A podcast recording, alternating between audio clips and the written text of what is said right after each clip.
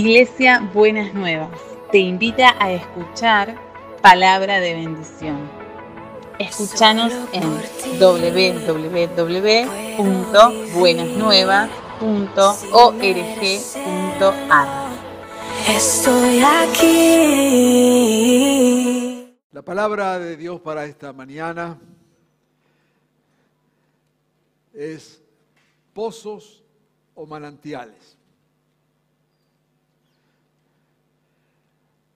Hace ya al menos dos mensajes que he venido compartiendo acerca del pasaje de Primera de Pedro cuando dice allí que al acercarnos a Jesús nos transforma, nos hace piedras vivas.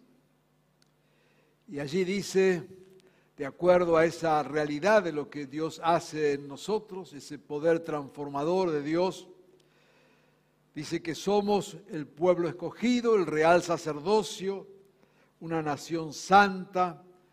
En otras palabras, lo que somos es producto de lo que Dios hace en nosotros. Nuestra dignidad viene de, de Jesús y de nuestra relación con Él. No somos piedras preciosas puestas en un estante o guardadas en un museo. Somos piedras vivas. Hay vida en nosotros. Y dice el texto de Pedro, somos piedras vivas en misión. Él nos ha fortalecido, nos ha dado esa dignidad, ha hecho que seamos lo que somos en Él y nos da también la misión de poder compartir con otros esta, esta verdad.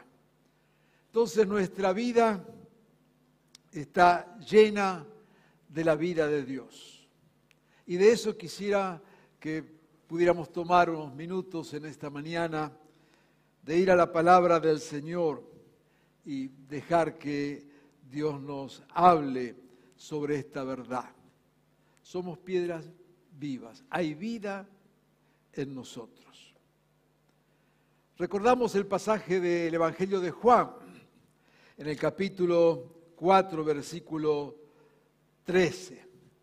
Usted sabe, los que conocen algo de, de este texto, que allí en Juan capítulo 4 se da el episodio de que Jesús pasa por un pueblo y se acerca al pozo de agua del pueblo y se encuentra allí con una mujer, una mujer muy necesitada. Y en medio de aquel contexto, y estoy abreviando porque no ese es el texto del mensaje de hoy, solamente lo estoy mencionando, es que Jesús le dice a esta mujer, ellos entablan un diálogo, y dice, todo el que beba de esta agua, está hablando allí del agua del pozo que venía a buscar esta mujer, aunque Jesús está hablando de esta manera, con este doble sentido de marcar la necesidad, dice, todo el que beba de esta agua volverá a tener sed. O sea, hay un agua común, natural, que cuando bebemos de ella tenemos sed, y eso no necesita ninguna explicación, lo sabemos bien nosotros. Pero, dice Jesús, el que beba del agua que yo le daré, entonces está hablando acá de otra categoría de agua, no volverá a tener sed jamás, sino que dentro de él esa agua se convertirá en un manantial del que brotará vida eterna. Está hablando Jesús entonces acá de otra categoría de agua. Por supuesto está hablando acá de otra necesidad. Conoce la situación de la mujer, sabe lo que estaba viviendo y entonces le está diciendo, hay un agua que es capaz de saciar la sed de una manera permanente. Esta mujer tenía su vida arruinada y de esa manera Jesús la encuentra. Ya había fracasado en cinco matrimonios, lo cual muestra, por otro lado, la incansable búsqueda de amor de esta mujer.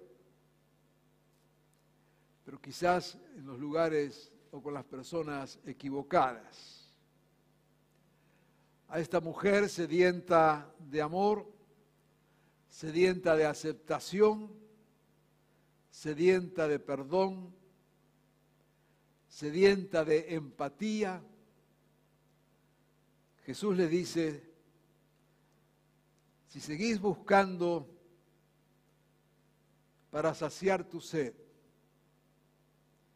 en los caminos equivocados, con las personas equivocadas, ya habían pasado cinco maridos por su vida iba por el sexto.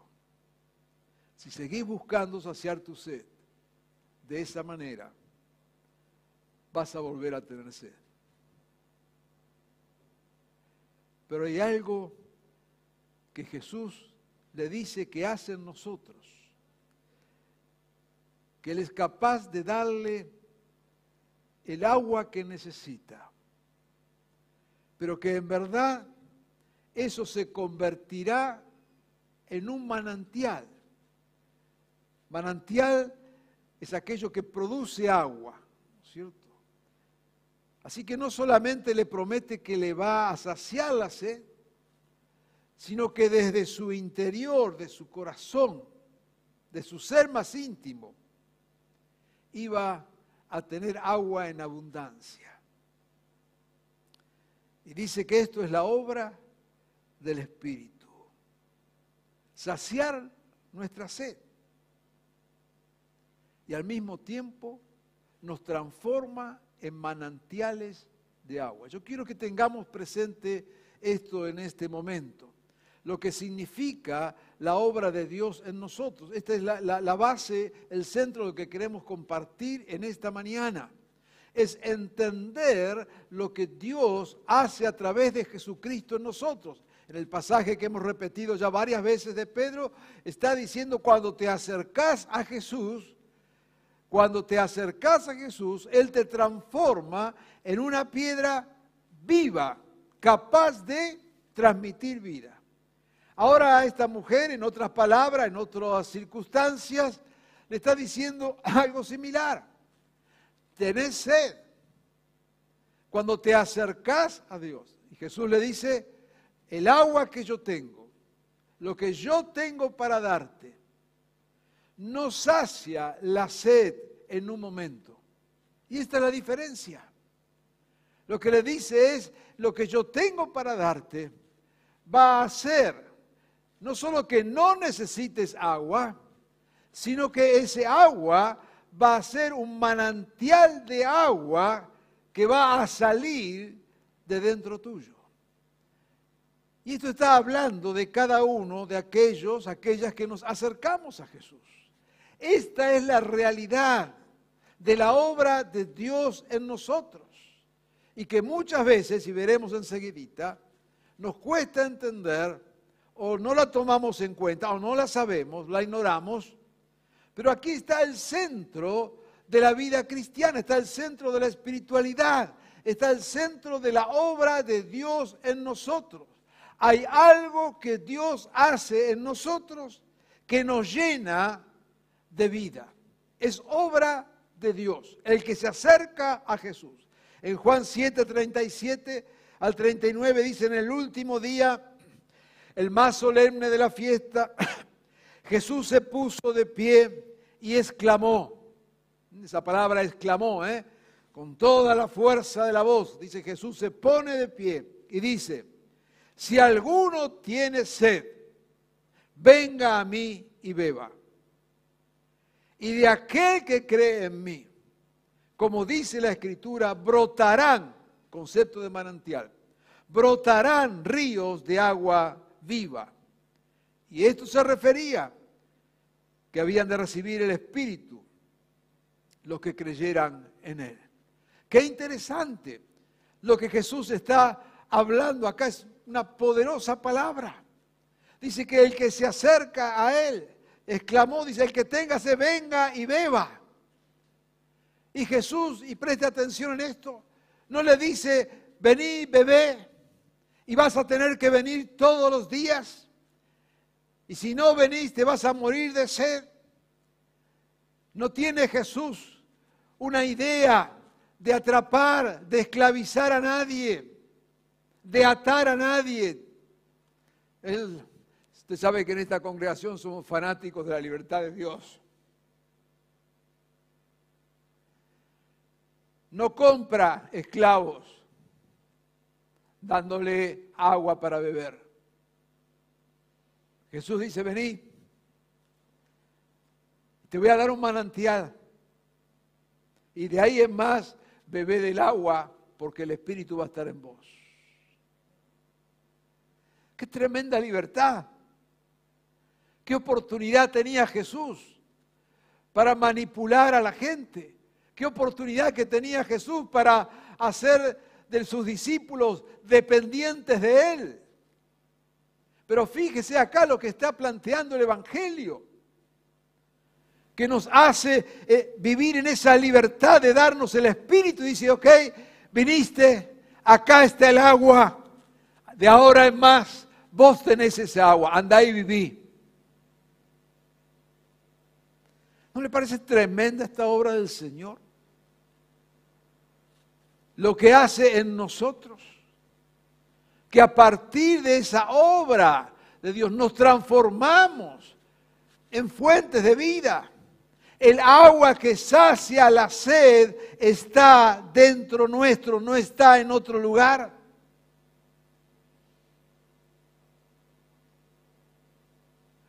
En este versículo que hemos leído, vuelve a aparecer este concepto. Nuestra sed se sacia en Jesús y su obra en nosotros nos transforma en manantiales, en fuente de agua. Repito, nuestra sed se sacia en Jesús. Y su obra en nosotros nos transforma en fuentes de agua. Hay en Jeremías un texto interesante, Jeremías capítulo 2, versículo 13.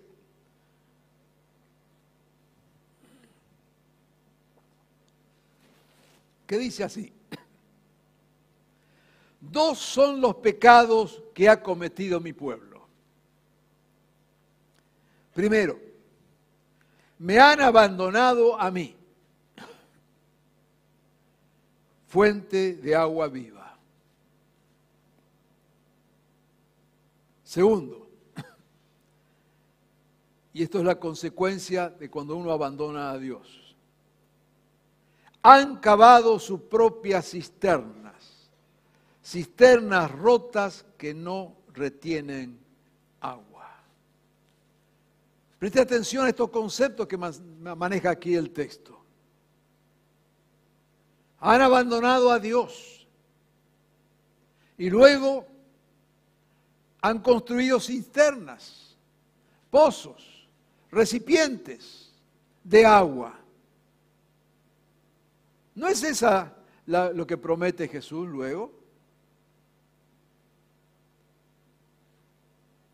Cuando abandonamos a Dios, se seca el manantial que hay en nosotros y andamos mendigando agua por todas partes. Acá dice el texto de Jeremías, han cometido dos pecados. Primero, abandonaron a Dios. Quiero decirle que el abandono de Dios es algo sutil. A Dios se lo abandona de a poquito sin darnos cuenta. No abandonamos a Dios cuando cometemos pecado, el gran pecado, porque nos damos cuenta que hemos pecado.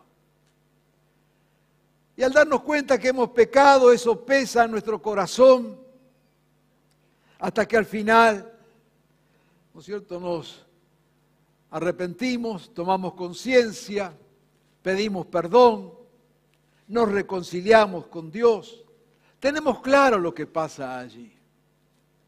Pero el abandono de Dios, inclusive el abandono de este pueblo al cual hablaba Jeremías, no es un abandono puntual. No es el abandono de aquel que se planta y dice, ok, de aquí en más no creo más en Dios, hago la mía, chao Dios. No está hablando de eso. Está hablando de ir abandonando a Dios.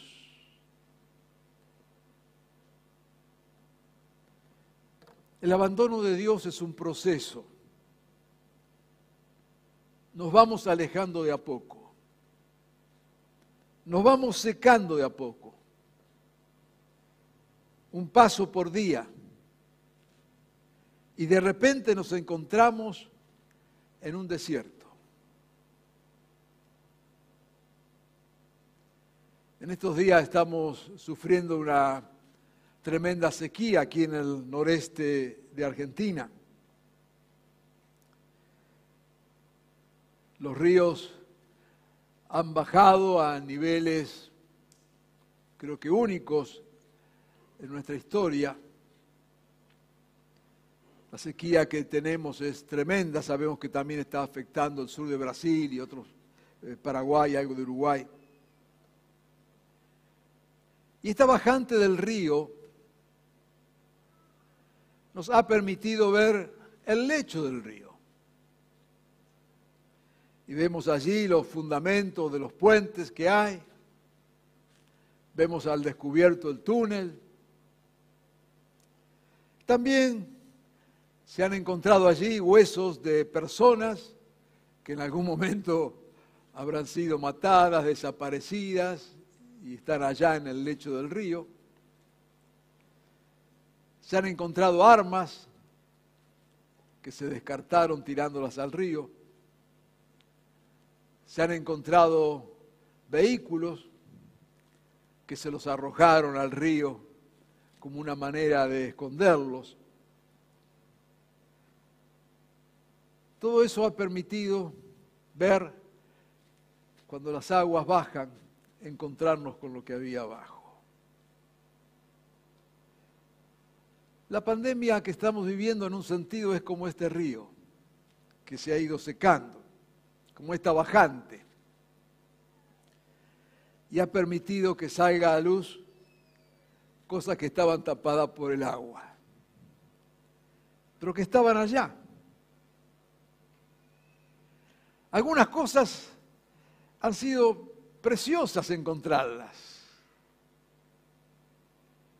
cuando bajó el agua, ¿no es cierto?, de nuestro activismo, de las cosas que veníamos haciendo por costumbre, de nuestra religiosidad, y baja el agua y nos permite ver y encontrarnos con muchas cosas.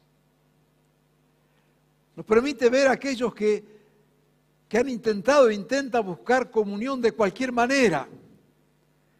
Y cuando no podíamos eh, estar en, en el templo, sin embargo buscaban comunión, ¿no es cierto?, a través del internet y el Zoom y el YouTube y hacían una llamada. De, alguna manera estaban sedientos de esa comunión, se daban cuenta de esa necesidad. Y eso se, se, vio y se, y, se ve. Esta, esta bajante nos permitió ver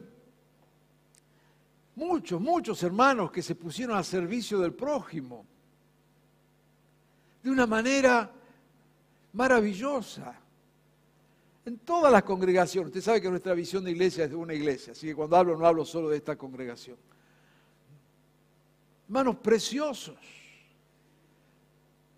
que mientras algunos se escondían debajo de la cama por temor a la pandemia, y escondidos debajo de la cama nos tuvieron un año y medio sin clases con nuestros chicos. Había otros que estaban repartiendo comida.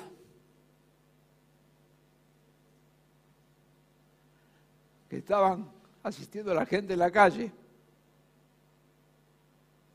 Que repartieron ropa. Que visitaron hospitales que estuvieron en los paradores de la ciudad.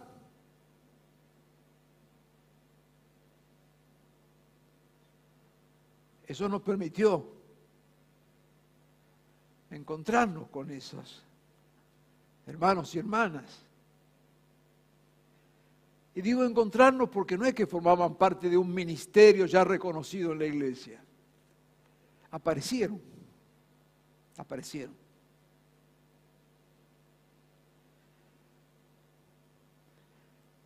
Esta bajante nos permitió ver hermanos que comenzaron a desarrollar dones que antes no los habíamos visto. E inclusive algunos que aprovecharon esta, esta bajante como un paréntesis para revisar sus vidas y su relación con Dios. Qué bueno, qué bueno. Pero también esta baja nos ha permitido ver otras cosas.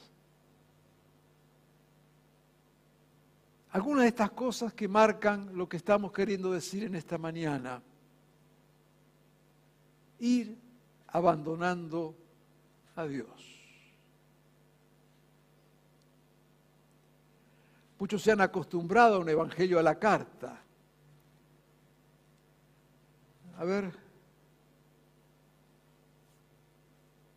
¿qué predicación escucho hoy?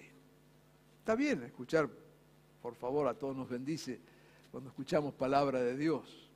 No estoy hablando del interés por escuchar palabra de Dios. Estoy hablando de una actitud de un evangelio sin ningún compromiso, de un evangelio egoísta, cómodo.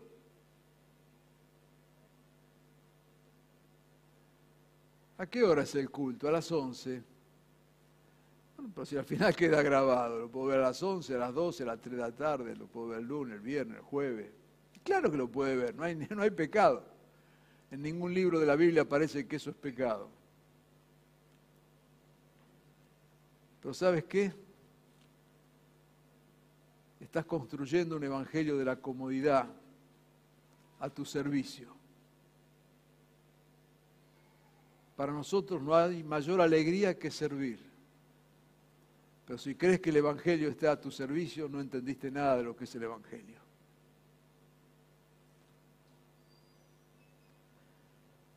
Un Evangelio donde Dios es la última prioridad. Organizamos la vida, ayer hablamos con algunos de los pastores, organizamos la vida y Dios nunca aparece en la agenda. Porque si tengo tiempo, gana y posibilidad, ahí meto algo de Dios. Y esta pandemia ha sido una buena excusa para todo eso. Nadie nos ve, nadie nos juzga, nadie sabe nada.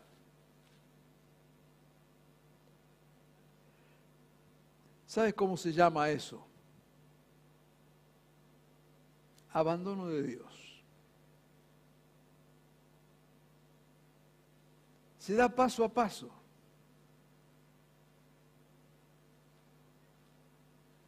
Y paso a paso te lleva cada vez más al desierto, cada vez con más sed.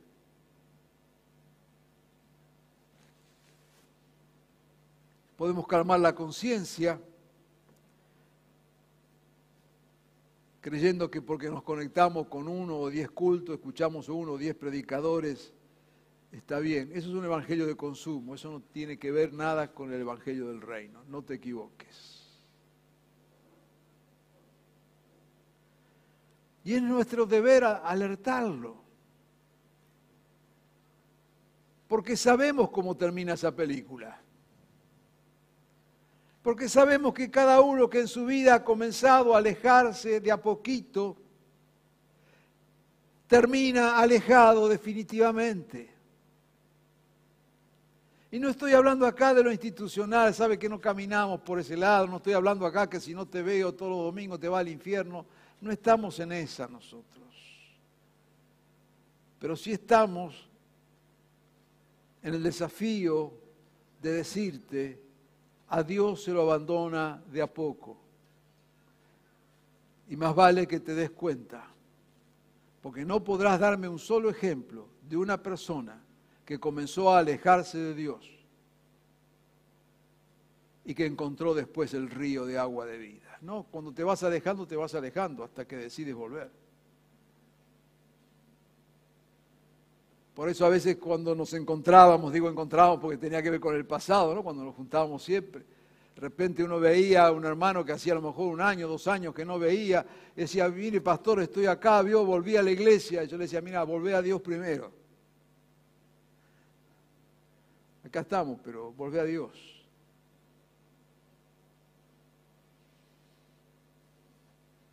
Para el alivio de tu conciencia no está en juego la salvación. Para nada. El que creyere y fuere bautizado será salvo, olvídate. Pero sí está en juego que vivas una vida seca, en desierto, y en un desierto cada vez más profundo y más seco. Y esa no es la vida abundante que Dios tiene para nosotros. La salvación no comienza en el cielo. La salvación comienza aquí y ahora. No es que vamos a ser salvos, somos salvos. Y Dios quiere que vivamos esa realidad. Por eso, acá viene el desafío que nos plantea la palabra de Dios. Frente a esto, frente a este desierto, frente a esta manera de vivir un evangelio superficial, frente a esta cuestión de emprender un camino, creemos que la solución es entonces cavar un pozo, hacer una cisterna y empezar a buscar agua. Mire, hermanos, la religiosidad de mucha gente, yo diría de una gran mayoría, es andar buscando agua para su pozo de un lado para otro. Que fulano predica en tal lugar, antes cuando nos reuníamos, ¿no es cierto? Que el festival tal, que la reunión tal, que el avivamiento tal. No te equivoques. Todo eso son cisternas rotas que te calma la sed del momento. Pero no es esa la promesa de Dios. No andes con el tarrito a ver dónde conseguís agua. Porque lo que Dios dice, Jesús le dijo, nunca más vas a tener sed. Ahora, cuando andás de un lado para otro buscando saciar la sed, porque te alejaste de Dios, porque no entendés lo que Dios hace en tu vida, y entonces tenés un evangelio superficial, andás buscando bendiciones de Dios de un lado para otro, agua de un lado para otro, y vas a un culto, o venís al culto, o lo que fuera, y escuchaste el mejor sermón de tu vida, y ese día estás caminando por las nubes, pero al otro día estás otra vez metido debajo de la tierra porque solamente tomaste un agua que te sirvió para ese día.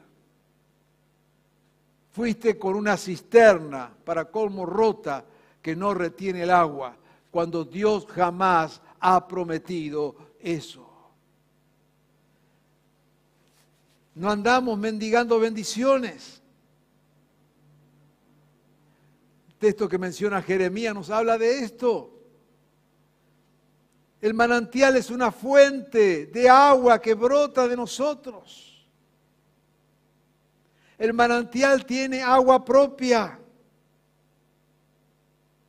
Cuando andamos con el pocito buscando agua, andamos buscando agua por todos lados. Y no siempre, como le pasó aquella samaritana, no siempre donde vamos a buscar el agua hay buena agua. Pero como tenemos sed, somos capaces de tomar cualquier cosa. Tomamos cualquier agua. Andamos de reunión en reunión, de festival en festival, de predicador en predicador, de experiencia religiosa en experiencia religiosa. Algunos viven añorando experiencias religiosas. Oremos por un avivamiento. ¿Qué querés? ¿Que baje fuego del cielo? ¿Qué querés? Y no negamos que Dios de vez en cuando, de tiempo en tiempo, viene, mueve las aguas, hace cosas sobrenaturales, maravillosas, tremendas. Nos gozamos y ya con la edad que tenemos hemos participado de muchos de esos avivamientos y cada uno fue de enorme bendición. No negamos eso. Pero sí señalamos que si tu vida espiritual está dependiendo del próximo avivamiento de turno, estás en un desierto, date cuenta Date cuenta, se te rompió la cisterna. No solucionás esto con avivamiento, lo solucionás volviendo a Dios. A ver si entendés.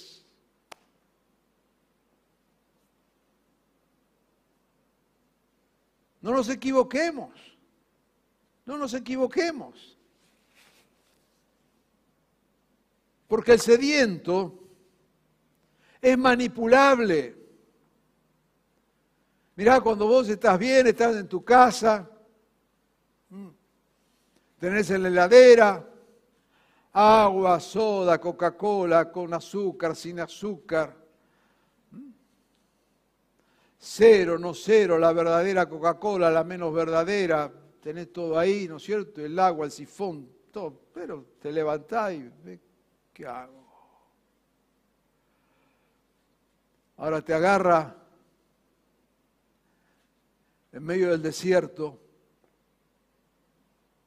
sin agua, y vos cualquier cosa que se parezca a agua, la vas a tomar. No tenés para elegir. Todo lo que tenés es sed. Entonces cuando andamos sedientos, sin entender que la fuente de agua está en nosotros, buscando agua, Sediento es manipulable. Es como se dice, ¿no? Yo, vos tenés el vaso de agua y estás en medio del desierto. Y venís vos. Ah, ¿querés agua? Bueno, mira, tenés que pagarme tanto. Y vos por el vaso de agua en medio del desierto pagás lo que sea. Tenés que arrodillarte. Y vos te arrodillás. Tenés que poner pata para arriba, te pones pata para arriba. Vos vas a hacer cualquier cosa para tomar de esa agua, porque estás sediento. Por eso las experiencias religiosas donde hay tanta manipulación es porque hay sed. Los sedientos son capaces de vender hasta su casa para lograr una bendición teología de la prosperidad. Vení y y Dios te va a dar. Poné si querés recibir. Hay canales de televisión evangélicos que hacen maratones para pedir plata. Vergüenza le tendría que dar. Vergüenza le tenía que dar. Aprovecharse de la sed del sediento y venderle el agua. Hay que ser cara dura. Discúlpeme, pero tengo que ser claro. Para cómo hay pastores que se prestan a eso. Hay que ser mala persona para encontrar un sediento y querer vender el agua.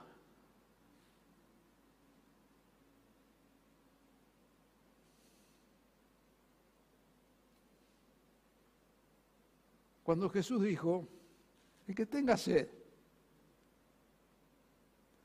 venga una sola vez, beba y se va a llevar la fuente del agua.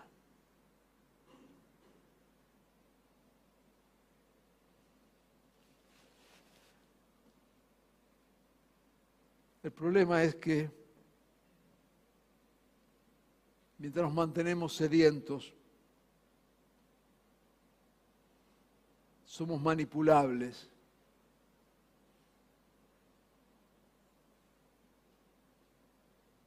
presas para ser abusados.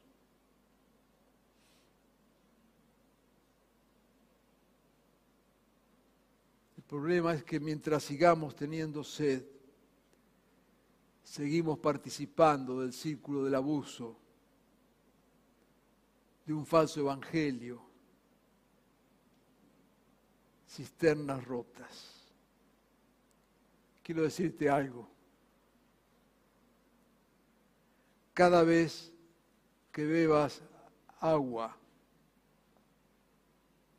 de esa agua vas a volver a tener sed.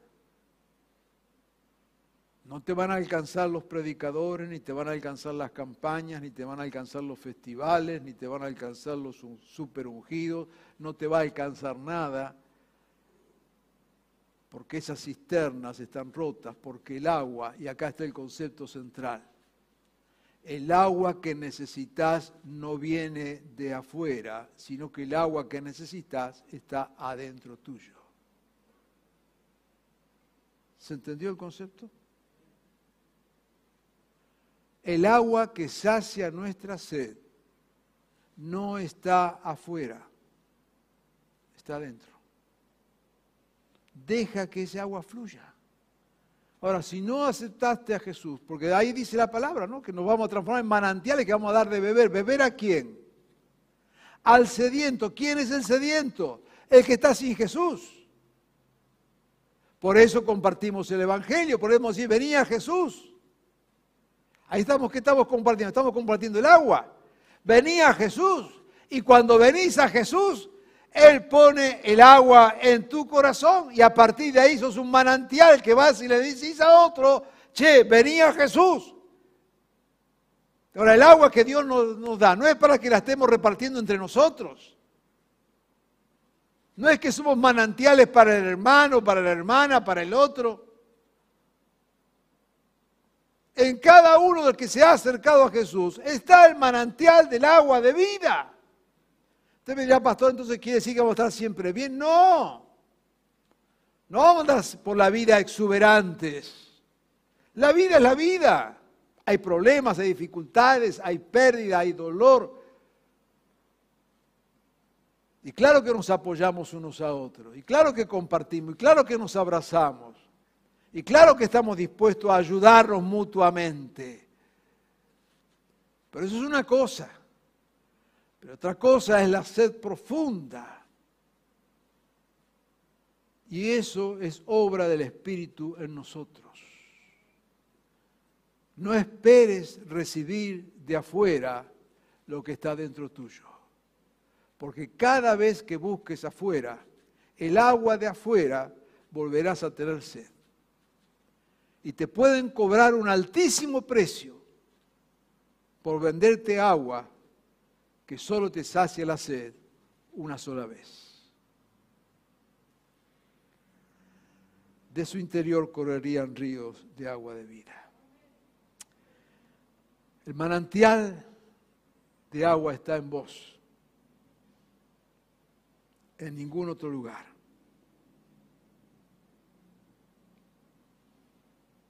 ¿Tenés sed? Acércate a Dios. Ponelo en el centro de tu vida. ¿Qué lugar ocupa Dios en tu agenda? En tus actividades, en tus decisiones. Servile apasionadamente. Alegrate en su presencia. Bebé, como diría el proverbio, bebé de tu propio pozo. que es el agua que permanentemente sacia tu ser. Amados, quiero desafiarles y se darán cuenta ya en esta mañana a que dejemos que ese espíritu que Dios ha puesto en nosotros pueda fluir, pueda manifestarse. ¿Cómo lo hacemos? Cuando estamos cerca de Dios. cuando estamos cerca de Dios. ¿Qué es estar cerca de Dios, pastor? ¿Estar este, arrodillado orando todo el día? No, no, no, para nada. Es cuando en verdad Jesús es central en nosotros. Cuando, como dice su palabra, cuando vivimos para Él, y esto no es vivir metido en la iglesia, no es vivir predicando, no es eso. Es cuando Dios en verdad tiene sentido para nosotros. Decimos, mi vida está en las manos de Dios. Y porque mi vida está en las manos de Dios, mis negocios, mis actividades, mi profesión, mi familia, lo que tengo, lo que disfruto, y aún en el sufrimiento, yo sé que Él está conmigo. Porque tener el manantial en nosotros no nos hace insensibles, no nos hace inmunes a problemas o circunstancias, para nada. Pero hay una fuente de vida. Y yo quiero desafiarte en este día y en esta mañana a que aquello que Dios ha puesto dentro tuyo, acercándote a Dios, pueda fluir y saciar tu sed. Ese es el proyecto de Dios. Es el propósito de Dios. Deja de andar mendigando agua. Deja de andar esperando que lluevan cataratas del cielo que te sacien la sed. Lo que nos enseña su palabra en Juan, en Pedro, en Jeremías, lo que nos enseña su palabra es que el agua que necesitas no viene de afuera. El agua que necesitas, Dios la ha puesto en tu corazón por su espíritu. Y eso es un manantial de vida. Si nunca has entregado tu vida a Jesús, esta es la oportunidad. Ahí sí que tenés sed. Vení y bebé. Dice la palabra, el que tenga sed. ¿Cuál es la condición? Tener sed, nada más. Vení y bebed. Y esto que estamos hablando, este manantial de agua que sacia tu sed, sed de amor, sed de justicia, sed de aceptación, sed de perdón, esa sed será saciada por lo que Jesús hace en nosotros. Quiero terminar leyendo el texto de Isaías 12, 2 al 3. Dios, decía el profeta, es mi salvación. Confiaré en Él y no temeré. El Señor es mi fuerza. El Señor es mi canción. Él es mi salvación. De este Dios queremos beber. Y este Dios es la fuente de agua que salta para vida eterna. Deja que el manantial de Dios que está en vos pueda fluir con toda libertad. Vamos a orar.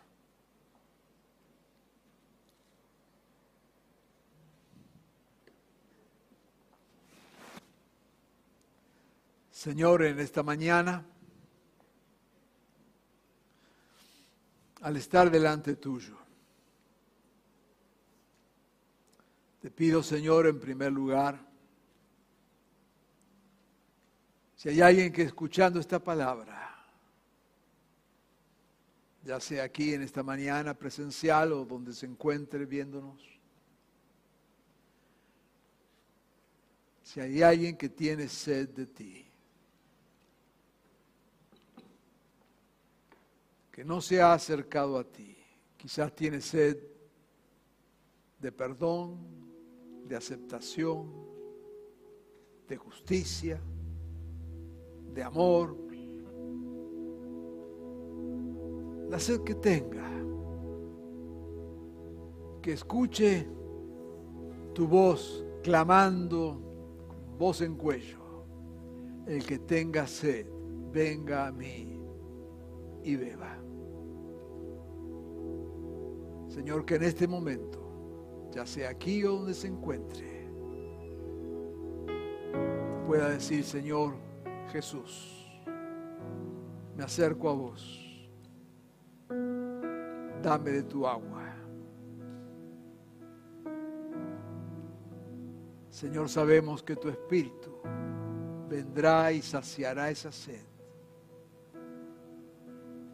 y lo transformará en una fuente de agua. También te ruego, Señor, en esta mañana, por aquellos que se han ido alejando de ti. Quizás no se alejaron ni siquiera de la institución, ni se alejaron de la iglesia, pero se alejaron de vos. Y andan sedientos. Y porque están sedientos, pagan altísimos precios por un vaso de agua. Señor, que entiendan que, que la fuente está en nosotros. Es tu espíritu en nosotros. Que ningún agua que venga de afuera podrá saciar nuestra sed. Porque la única que sacia nuestra sed es el agua que vos pones en nosotros. Que brota, que sale. Oh Dios, que en verdad nos aferremos a vos. Que volvamos a vos, Señor. Que te pongamos en el centro de la vida. Y que dejemos, Señor, que ese manantial que pusiste pueda, pueda fluir, Señor.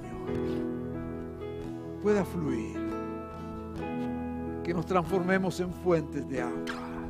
Te pido, Señor, por aquellos que están pasando quizás circunstancias difíciles, que no necesariamente es que se han alejado de ti, sino que están sufriendo diferentes situaciones. Señor, que, que se aferren a ti más que nunca y que sepan que vos estás allí, Señor. Estás en sus corazones, estás en sus vidas. Y que ese manantial saciará la sed. Que esta mañana, Señor, sea una mañana de sed saciadas. Tu espíritu fluyendo tu gracia derramada sobre cada uno. Te alabamos, Señor, por lo que has hecho y por lo que haces por cada uno de nosotros. Te bendecimos, Señor, en tu nombre. Amén y amén.